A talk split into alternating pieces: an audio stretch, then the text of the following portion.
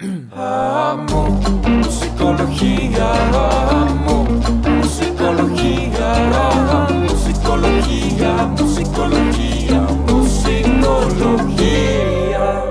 Buenos días, buenas noches, buenas tardes, buenas mañanas, madrugadas o la hora que sea. Bienvenidos. A Musicología, un episodio más, un tema más, un día más. Enos aquí para ustedes. Y ya, mira. Estereo Gallito 90 y no sé qué, punto no sé qué. Una de esas No, no es mala opción, no es mala opción, bro. Digo, como plan B, podemos imagínate, iniciar una. o mínimo de sonidero. Imagínate si una, una fiesta, soy señora bo, bo- bonita que ya quiere ba, ba, ba- bailar. Creo que a mí me ganaré la risa intentando hacer eso. Pero bueno. O vender colchas de tigre. No sé cómo mi, mi, mi, mi tren de pensamiento ahí. me llevó ahí. Ok. Pero a los güeyes que están en la feria hablando... lo del- Tendríamos que quitar este y empezar a soplarle al micrófono. Ah, claro, sí, hablamos. sí, sí. Cosa que esperemos no, no hagamos, No borrego, suceda. porque luego voy a traer un chingo con el audio. Pero fuera de ahí, todo bien. Creo que la gente entendió el concepto. Claro, claro. Oye, y ahora empezando con otro formato, porque vamos a platicar de una canción especial que teníamos que abordar Sí. de diferente manera. Sí, esta es una canción que no podíamos abordar con el formato de siempre, por así decirlo. Sí. Sino que es una canción que a simple vista no, no encajaría tanto con lo que hacemos, porque realmente el tema psicológico, en la parte psicológica, no. Pues no hay algo que se venga directamente. Sí, Pero realmente la canción es una canción que vale mucho la pena. que nos encanta. Y creo que ahora nos vamos a ir más por el lado de, del craft. Sí. El craft que hay detrás de la canción, o sea, el, Claro. el- la, la manufactura, el trabajo a mano, la artesanía, vamos. Es correcto. La habilidad que tuvieron Sí. para hacer una canción diferente a lo que conocemos, hemos escuchado, y que por lo menos a mí cuando me mostraste esta canción fue así como de, me encanta, simplemente por eso, porque puedo entender lo complicado que fue su creación. Sí, desde la concepción de la idea, Sí. digo, me, me parece una canción muy especial, pero pues sin más preámbulo, la canción de hoy se llama Eco, Sí. de nada más y nada menos que el David Aguilar. El David Aguilar. El David Aguilar ya tiene un buen en la, en la música, empezó a sacar música en, en 2003, Ok. o empezó su carrera como músico ya como grabando y todo en 2003. Según entiendo, ha sido independiente todo el tiempo, o sea, no, nunca ha estado firmado realmente una, Compañía. a una disquera grande. Se me hace raro porque, según yo, no sé si nada firme, o sea, si no esté firmado en sí nada más con el publishing o con la distribución. Pero algo de lo que encontré de él en, en mis fuentes Wikipedia Claro. era que... Bueno, ya Que pasamos a Wikipedia. Antes era mentiras.com, ya llegamos a sí, Wikipedia. ya vamos, vamos progresando, digo. Obviamente el podcast va creciendo y nosotros también. Claro que Año nuevo, recursos. gente nueva, ¿no? Sí, tenemos que mejorar siempre. Pero, total, encontré esto de que era independiente. Ok. Ya tiene, si no mal recuerdo, es que probablemente la voy a regar, pero creo que son cinco o seis discos. Ok. Eh, no están todos, según yo, en, en Spotify. Porque yo había leído que tenía, creo que cinco o seis. Y luego me metí a Spotify y no, vi, no encontré todos, todos. Pero tiene muy buenas canciones y para mí y para mucha gente, y creo que el que lo escuche creo que podría estar de acuerdo, que es un artista que se caracteriza más que nada por la parte de que las letras, o sea, es como muy cantautor en el sentido de que es mucho de letra y música, pero sobre todo muy basado en las letras. La semana pasada que tuvimos aquí con nosotros Alonso, Sí. que platicamos de la trova y todo, después del, del episodio nos fuimos afuera a platicar Sí. y ahí fue donde salió el tema de David Aguilar y dijimos, vamos a, a platicar algo de, de David Aguilar y esta canción es algo que habíamos tenido siempre en mente desde los primeros episodios, pero no habíamos encontrado cómo abordarla y hoy encontramos cómo, que fue pues de chingazo, ¿no? Por, Fue- por decirlo así, a la fuerza. Fue, fue, este, tuvimos que hacer algo que no existía ahí y le encontramos una conexión. Sí. Entonces, pues esta canción, Echo, el que no la haya escuchado se lo recomendamos. Probablemente al final de este podcast. O ahorita si quieren también. Porque ya ahora en Spotify, cuando estás escuchando un podcast, te sales, pones algo más y cuando te vuelves a meter, te dice dónde te quedaste. Ah, perfecto. Por si las dudas, échenle el screenshot, ¿no? Porque no no vaya, vaya, a ser. Pero sí, sí hay la posibilidad de eso. Pero básicamente el concepto de la canción es, la canción, repito, se llama Echo. Y haz de cuenta que todo el concepto de la canción es, va contando una historia de amor y va formando palabras nuevas con el eco de palabras viejas. Correcto. Entonces haz de cuenta, por ejemplo, en la canción dice, le encontré a Saturno el turno, Saturno, turno, fueron tus cristales tales. Tu cabello de que, yo, bello. de que yo alucine, cine, tu cabello, bello. Entonces la canción se llama Eco y de hecho toda la canción está hecho así, o sea, todas las líneas, todas las frases, o sea, encuentras una cantidad, o sea, si te dicen haz una canción así, se te ocurren tres, cuatro palabras. De hecho, yo, yo traté de hacer el ejercicio mental solamente de, Ajá. Ok, ¿cuántas palabras podría yo encontrarle que dentro de ella existe una al final? Sí. Y la verdad es bastante complicado de inicio si lo Sí. haces así al aire. Se me hizo muy complicado y después escuchas la canción y dices, ah, sí es cierto, y esa también, y no había pensado en esa. Y, y mira. de- deja tú el, el hecho de ya hacerla, ya que tienes la idea. Pero el que se te ocurra la idea de eso también me parece bastante Sí, porque- respetable. Porque hasta cierto punto tiene una, un concepto completo, o sea, transmite una idea, no es nada más decir palabras por decirlas ni, Sí. ni ideas al aire, o sea, a final de cuentas sí te dice... un- Porque creo que eso es algo donde sería fácil que cayera. Sí. Que digo, a mí me ha pasado, por ejemplo, cuando una vez que escuchaba una, bueno, veía y escuchaba también una TED Talk de Jorge Drexler, Sí. que seguramente tenemos a hablar de él pronto, porque también lo tenemos en la lista de cosas de las que hemos querido hablar desde el principio. Claro. Pero ahora que, que, este, veía esa TED Talk, mencionaba que una vez eh, Joaquín Sabina, seguimos con el tema de Alonso, haz de cuenta que está aquí Alonso, pero si no han visto el, el episodio de Alonso, se lo recomendamos verlo o escucharlo. Sí. Eh, es el pasado, de la semana pasada literal. Correcto. Pero este, eh, escuchaba la, la TED Talk de Jorge Drexler, donde él decía que una vez Sabina le dio una línea y le dijo, Jorge, quiero que me escribas una canción en diecillos, creo. Sí. Creo que eran diecillos, Sí. que son este, estrofas de diez sílabas. Diez sílabas nada más, correcto. Que le dijo, claro que sí, maestro, y fue y luego primero googleó que, que eran ¿Qué los era? diecillos y luego ya escribió una canción con eso. Y yo cuando vi eso dije, ah, quiero hacer el ejercicio. Sí. Y lo hice y dije, mira, pude. Sí. Y si soy el siguiente Jorge Drexler. Y dije, porque aparte bien fácil. Lo hice en 20 minutos. Y luego al día siguiente llegué y me senté y lo leí y dije, ok, sí pude porque nomás llené los espacios, no, no estoy diciendo nada. Sí, sí, porque nomás cumplí con el criterio, pero Cumplí con el criterio, pero realmente no se trataba de nada más, más allá del hecho de que eran 10 pude sílabas. hacerlo en diez sílabas. claro. Ajá, y no sonaba muy bien que digamos. Claro, claro. Entonces, este, creo que a mucha gente, o al menos a mí, es una de estas que, que a veces me pasa que escucho una canción y digo, ay, no sé, ¿cómo no se me ocurrió a mí? La pude haber hecho. Sí. Esta es una de esas donde digo, ay, qué bueno que no se me ocurrió a mí porque no me hubiera salido así. O sea, creo que el, el cómo llevó la historia y el cómo lo junta y el cómo... Porque puedes hasta tener una lista de las palabras que riman con la otra. Sí. Pero el cómo lo acomodes, el cómo los pongas, el cómo cuentas una historia utilizando eso, me parece un nivel de artesanía musical muy, muy cañón. Habla de una habilidad de él y como dices, aparte una artesanía, me gusta la palabra porque es, es hecho a la medida, es uno, es único. Y, y suena muy, es- muy hecho a mano. Sí. Muy así, muy labrado, por así sí, sí, decirlo. de, de bastante tiempo, de buscarlo, de... Sí. Entonces se, se ve el trabajo y digo, cuando lo escuchaba, platicaba con mi esposa y le decía, mira lo que encontré. Y mi esposa me decía, pues está padre el concepto, pero no le causó lo que a mí.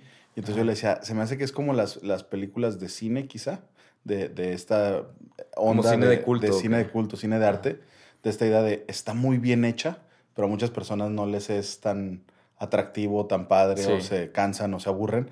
Pero uno que está buscando esto, ¿no? De repente Sí. hay ciertas películas donde la iluminación, el color, la fotografía, el concepto es más importante que la historia, quizá. Y entonces no es que me entretenga, pero es que estoy apreciando esa arte. Creo que esto tiene esa habilidad. Porque si escuchas la canción, muchos te dirán, oye, está un poco monótona o está cansada para algunos o no está tan atractiva, pero para mí fue emocionante encontrar a alguien que hubiera encontrado de esa manera porque las palabras Sí. a mí me, me emociona el transmitir un mensaje y la forma en que utilizaron las palabras. Entonces creo que tiene esa cualidad esta canción. Y pensaba yo en otras canciones o otros conceptos que tuvieran este estilo. Y, y para que se sigan burlando de mí eh, en este podcast, este, Chilanga Banda de Café Tacuba. el hecho de Ah, encontrar, claro. igual, contar una historia con puras palabras con Che, bastante complicado. Sí, y aparte que, digo, deja tú contarla y escribirla, cantarla. Acordarte y cantarla. Sí, o y- sea, cantarla de, o sea, en orden todo, porque pues está escrita también en un orden que tiene sentido. Y si no la han escuchado, se la recomendamos. También. Pero está muy padre el, el concepto también de, de esa canción. Y también, a mí me recordó. Mira, ya me voy a exhibir. Venga, venga. Hay una canción Sí. de Major Lazer con J Ok. Balvin y creo que es El Alfa. Un otro reggaetonero, ¿no? Sí. Pero donde a mí también tuve este momento de. de perdón a los fans de David Aguilar. Yo sé que normalmente son gente que no le gusta que lo, el reggaetón en general. A mí sí, yo puedo escuchar todo sin, sin prejuicios. Su mayoría. Pero, este, menos un buen chisme, sí lo escucho con muchos prejuicios. Pero... a eso voy, a eso voy. Sí, sí, claro, es la intención, ¿no? Pero haz de cuenta que hay esta canción este, que se llama Qué calor. Y se me hizo muy interesante cómo usaron la rima, que es de cierta manera algo similar a lo que hizo aquí el David Aguilar. Pero digo que es nada más en el coro y es nada más que usaron el eco de la palabra para empezar la siguiente palabra. Entonces, el, pero te da un efecto muy pegajoso. Porque en este es, un, eh, es esa técnica, pero utilizada en un efecto muy poético, con mucho mérito y muy cañón. Sí. Y en esto de, de Major Lazer con J Balvin, así, el, el coro es qué calor, qué ca, pala, discoteca. O sea, como que qué calor, qué ca, pala, discoteca. O sea, como que si lo piensas, realmente si lo pones en un papel, si lo escuchas puedes decir, ah, está pegajoso. Sí. Qué padre. O puedes decir, "Eh, reggaetón.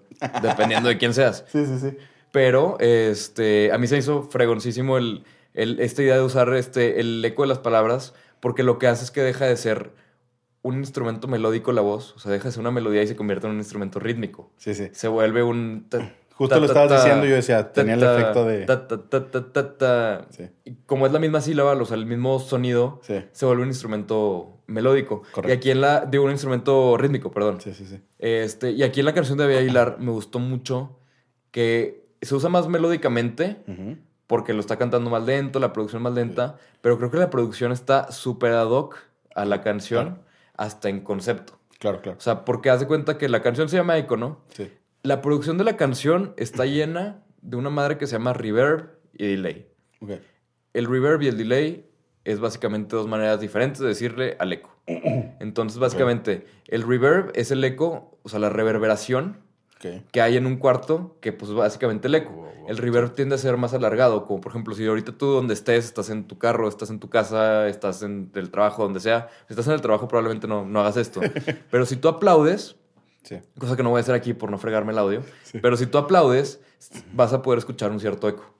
Y probablemente en el eco vas a poder escuchar ciertas frecuencias, o sea, ciertos tonos que van a resonar más que otros. Por ejemplo, en un tipo de cuartos puedes aplaudir y va a sonar tun, tun, tun, tun, tun, dependiendo del tamaño, ¿no? Porque Sí. pues es realmente lo que se tarda el sonido en rebotar en las paredes y regresar hacia ti. Cuartos más chicos lo vas a escuchar más rápido, ¿no? Tun, tun. Ok. Pero, este, y cambia dependiendo del cuarto, de la, de la estructura y la forma del cuarto, porque es básicamente cómo rebota el sonido a tu alrededor dependiendo del cuarto en el que estás, del espacio en el que estás. Entonces, el reverb tiende a ser este, más lo lineal, o sea, no tan perceptible como un eco, por ejemplo. Porque el eco, por ejemplo, lo escuchamos en una cueva, en una montaña, que es Sí. espacios muy angostos donde el sonido de verdad lo que hace es que va hasta el fondo y rebota. Sí. Y lo que estás escuchando es lo que se tarda tu voz, o sea, las vibraciones de tu voz En golpear. en golpear y en regresar. Y es muy obvio, en, en, por ejemplo, en una cueva o en Sí. unas montañas, donde se escucha el eco como lo, el concepto que todos tenemos de eco. Pero en un cuarto más chico o en un espacio, en una catedral, en espacios así, dependiendo del espacio, por ejemplo, una catedral tiene mucha reverberación. Sí. ¿Por qué? Porque es muy grande, entonces el sonido rebota y vuelve a bajar mucho. En las cúpulas la reverberación es muy diferente. Ahorita si ustedes aplauden donde estén, van a escuchar una reverberación diferente, donde ciertas frecuencias, dependiendo del espacio en el que estén, van a ser más acentuadas. En español, básicamente, dependiendo, o sea, si tú aplaudes y estás en tu carro, es posible que vayas a escuchar un eco. Para empezar, lo vas a escuchar primero de un lado. ¿Por qué? Porque si estás en el carro, lo más posible es que estés sentado o manejando de copiloto. Si estás pegado más a Entonces estás más cerca de, un- de una superficie que de otra. Claro. El vidrio de tu carro es muy reflejante. Ok. Entonces cuando tú aplaudes, pues el vidrio lo refleja luego, luego. Si tú estás en un cuarto con alfombras, con muebles, el reflejo es mucho menor. Por ejemplo, en restaurantes muy nice lo que se usa es que las mesas, para que no escuche todo el ruido de- del, del lugar, en las mesas por abajo le meten como si fuera colchoncito, como almohada pegada por abajo de la mesa, porque, y le meten alfombra y le meten paneles de sonido escondidos arriba. O sea, digo, no escondidos, pero que se vean como parte de la decoración. Sí, claro, claro. parte Entonces, este, sí, para que precisamente absorba esta reverberación y no te dé la impresión. O sea, si tú escuchas mucho eco, te da la impresión de que está muy lleno el lugar. Sí, porque tu cerebro sí lo entiende. sí. Y tu cerebro es muy listo. O sea, por ejemplo, hay cosas digitales que yo puedo grabar una voz, como por ejemplo aquí que suena muy seco, y la podemos poner por un- una reverberación que haga que suena como que estoy hablando en una, en una capilla o en Sí. algún lugar así. O que suene que estoy hablando en un salón. O así literal hay espacios y hay librerías de, de reverberación que puedes este, Imitar. imitar el sonido, pero hasta lugares. Y es súper fácil. Se llama este, una respuesta de impulso. Eh, haz de cuenta, es un software Sí. de imitación de reverberación, porque hay diferentes formas de crear la reverberación en digital y en normal, ¿no? Sí. Pero, por ejemplo, hay un software que literal, digamos que a ti te encanta el cómo suena tu voz en tu regadera. Ok. Y no porque nadie la escuche, sino porque te gusta cómo suena tu voz en Porque la ahí sí te oyes bien. Ajá. Técnicamente puedes ir a un estudio y grabar el eco, o sea, el reverb Igualito que. de tu regadera. Lo que tienes que hacer es con, tu, con un micrófono, con tu teléfono, literal, lo pones en la regadera, o sea, lo pones donde, en el espacio que quieres, aplaudes y ahí se graba en la respuesta de impulso de, de tu aplauso, ¿no? El cómo, cómo trata el sonido de ese aplauso. O sea, el cómo Sí. trata el espacio ese aplauso. Sí, ¿Cuánto se tardó en Ajá. regresar y todo? Entonces, literal, hay, hay, un, hay software que lo que tú puedes hacer es agarras ese aplauso, literal, así el archivo del aplauso, o sea, el audio, lo metes al software, el software lo analiza y cualquier sonido que tú le metas por ahí va a ponerle el espacio. Qué chido. Entonces, por ejemplo, hay librerías de, de reverberaciones de la Capilla Sixtina, de Abbey Road, de Ah, tal, tal, o sea, diferentes, o de una calle de San Francisco, y el tal la reverberación de esa calle. Y realmente no es un güey que fue a grabar un aplauso ahí o fue a grabar. Digo, ya los profesionales lo utilizan con, con no con un aplauso, sino con diferentes bocinas y frecuencias para grabar, pues las. Si estandarizas la- algo. güey. Ajá, como la frecuencia más completa de todo el espacio. Sí. Pero técnicamente se puede hacer desde ahí. Entonces, está padre porque puede hacer, digo, si nos escucha alguien que sea productor o que esté grabando un disco, que le guste la música eh, a nivel estudio, pues yo estuve experimentando mucho tiempo en qué pasa cuando metes sonidos de instrumentos como si fuera reverberación, como si fuera un aplauso. Ujú. Entonces, por ejemplo, saqué unos sonidos bien raros utilizando un guitarrazo, o sea, Sí. un, así un strum de guitarra, y luego lo metía, lo ponía como, o sea, ponía un piano y le metía el eco de, un guitar, de una guitarra. Entonces, de cuenta, sonaba bien, o sea, suena muy raro, pero sonaba como si la guitarra, como si el piano estuviera sonando dentro de la guitarra. Ok. Cosa que físicamente no es posible, pero con la tecnología Se podía. se puede. Ajá, entonces sacas un sonido que nunca había sacado y por medio de una base muy diferente que es la respuesta de. O sea, la respuesta del impulso. ¿Qué digo? Esto, o sea, estos se llaman. El tipo de reverbs que hacen esto se llaman este. Convolution Ujú. reverbs. Ok. Que es lo que, los que hacen este modelamiento digital del espacio. Pero este tipo de madres están en los programas de producción de fábrica, no es nada así como tan fuera de este mundo. O sea, en Logic tiene el suyo, en Ableton debe tener el suyo también, Pro Tools también debe tener el suyo. Digo, yo uso Logic, entonces pues sé que Logic tiene el suyo que te viene de fábrica, o sea, te viene cuando lo compras. Claro. O sea, a la hora que tienes Logic ya tienes esa madre. Pero no mucha gente sabe que no nada más puedes usar lo que se viene de fábrica, sino que puedes literal meter tu archivo y, y ver cómo suena. Y digo, ya me fui de, de más de nerd y ya se me olvidó a dónde iba con eso. ah, lo del delay. Sí. Pero la producción de la canción tiene mucho reverb. Sí, es que me puse a explicar el reverb y de ahí me fui como Gordon Tobogán. Oye, pero- a lo que íbamos. Pero ¿no? creo que es muy interesante para todos los que no estamos metidos en este mundo de la producción entender esta parte y aparte hiciste que mi cabeza se fuera por muchos lados de qué podría hacer yo con eso. Sí, está padre la idea de que todo lo que puedas hacer, o sea, cosas que físicamente son imposibles, los puedes hacer digitalmente. Como lo que te decía, meter un piano dentro de una guitarra. Puedes grabar el, el- el impulso de sonido de la caja de una guitarra acústica. Sí, o irnos a cuestiones nostálgicas de cómo se escuchaba el piano en casa de mi abuelo cuando lo tocaba, pues podemos hacer esa reverberación para escuchar un piano Puedes- parecido. Ajá, puedes escuchar un piano. Qué padre. O sea, si, te, si tienes el recuerdo de, no sé, en casa de tu abuelo ponías tal canción y te Sí. encantaba cómo sonaba, Sí, técnicamente puedes ir a casa de tu abuelo, grabar la reverberación sí. Y repetirlo. y nada más meter eso, o sea, ponerle eso a la, a la canción. Y puedes tener una grabación de cómo sonaba el- la música tal en casa de tu abuelo. Qué chido.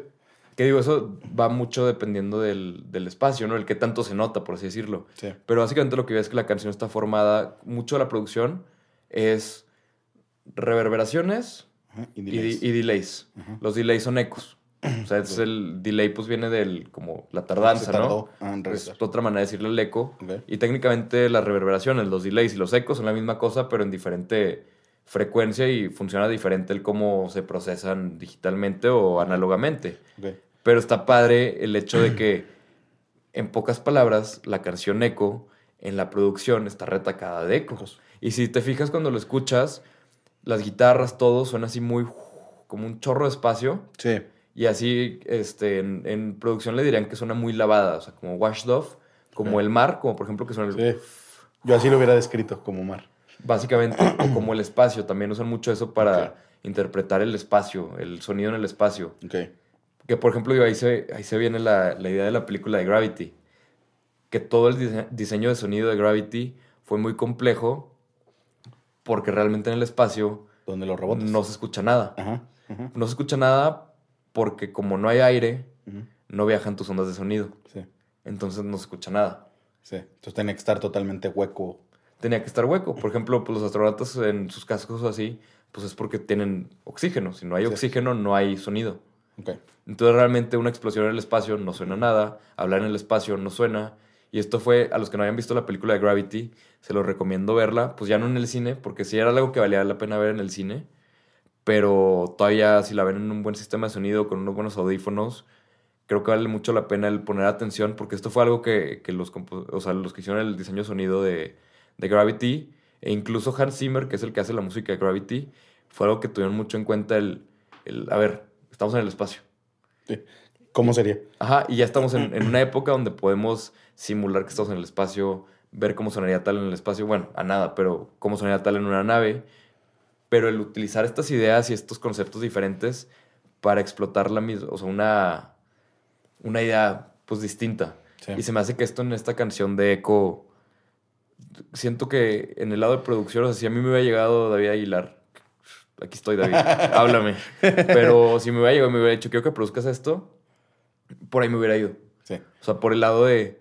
pues, Vamos a darle continuidad al concepto, claro. vamos a seguir el concepto y eso me hace algo súper, súper especial, que siento que es algo muy padre, que por ejemplo siento que no se da en, en canciones que tienen letras muy fregonas, como mucho de trova y cosas así, No le que son en- letras muy conceptuales, pero que estaban más atadas a la idea de, de guitarra y voz. Y siento que es algo muy especial de David Aguilar, que es el meterle este lado de producción Sí. a la parte de, ok, aquí está el concepto, pero también produzco o también conozco productores, también sé qué más hacer.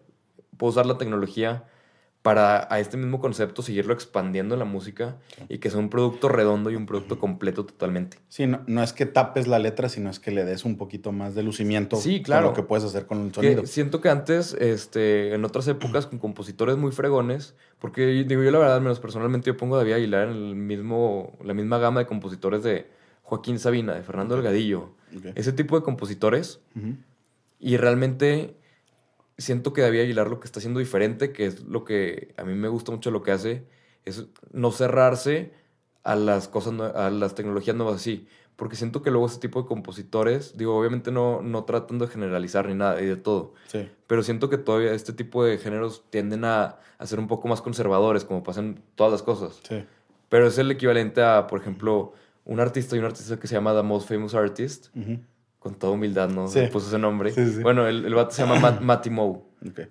Pero eh, este güey lo que hace es agarra pinturas clásicas, Ujú. como la típica que tienen de las frutas en el café de la esquina, en casa de tu tía Juanita, en todos lados Los tienen- genéricos. Ajá. Ajá, los genéricos o las pinturas así que se ven típica de pared de hotel. Sí. Y él todo lo que hace es va y le cambia algo. O sea, haz de cuenta, él va a mercados, a, Sí. a pulgas de, Sí. de arte, Sí. compra así cuadros y cuadros de que de hotel así, y luego llega y no sé, digamos que por ejemplo tiene uno que es un paisaje con un río. Y agarra, tapa todo, o sea, tapa el- las orillas del río y con un sprite rosa pinta el, el cuadro rosa del río y lo pinta hasta el lienzo para que se vea como que se cae el río rosa. Y listo. Y Es ya. una nueva obra. Y lo firma. Claro. Y ya es algo nuevo. claro. Pero es todo esto mismo de utilizando algo que ya se ha hecho, o sea, utilizando un- una técnica, por así decirlo, pues que ya tiene mucho tiempo, claro. verlo sobre una luz nueva y sobre eso poder hacer algo totalmente diferente y crear algo nuevo, que me parece que es algo que está haciendo David Aguilar. O sea, el cuadro antiguo es este estilo de escritura, este nivel de, de arte y de artesanía. Sí. Y el- la línea rosa en este cuadro antiguo es la producción, el seguir el concepto, el explorar ideas nuevas, El, por ejemplo, tiene una canción que se llama Cumbia de la Bici, que se trata de, de usar más la bici.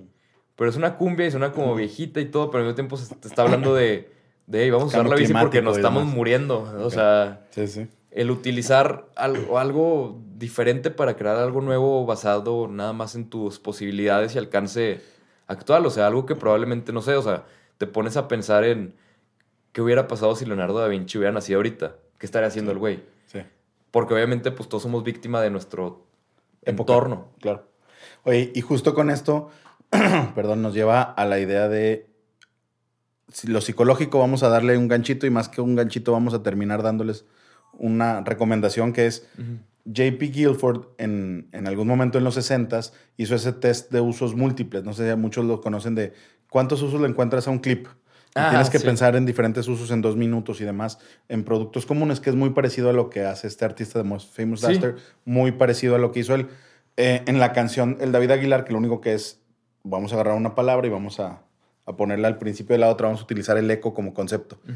Entonces, la recomendación sería que para crear un poquito, tener más creatividad, para no eh, irnos por la monotonía de la vida, por no irnos con las cosas establecidas como están, es vamos a estar ejercitando nuestra mente. Y uno de los ejercicios que se recomienda es este, usos múltiples. Entonces, tomas cualquier elemento y dices cuántos usos le podría ayudar a esto.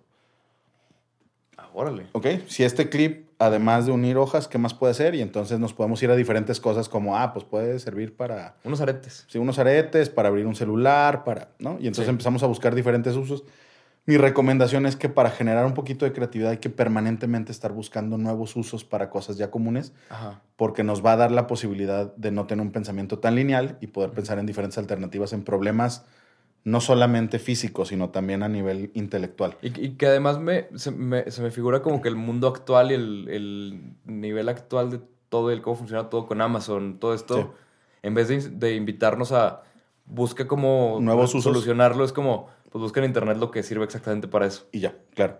Cuando en realidad hay muchas cosas que funcionan muy bien sin necesidad de, de caer en esto, ¿no? Entonces, les dejamos con la recomendación de, de la canción ampliamente, de apreciar esta arte, como dices, este, artesanal. Sí. Y además de que ustedes se lleven este concepto de vamos a pensar en usos múltiples, vamos a pensar en otras formas de hacer las cosas, conozcan artistas que lo hacen en diferentes ámbitos y los conocen, también recomiéndenos para nosotros poder conocer Sí. que nos gusta este concepto.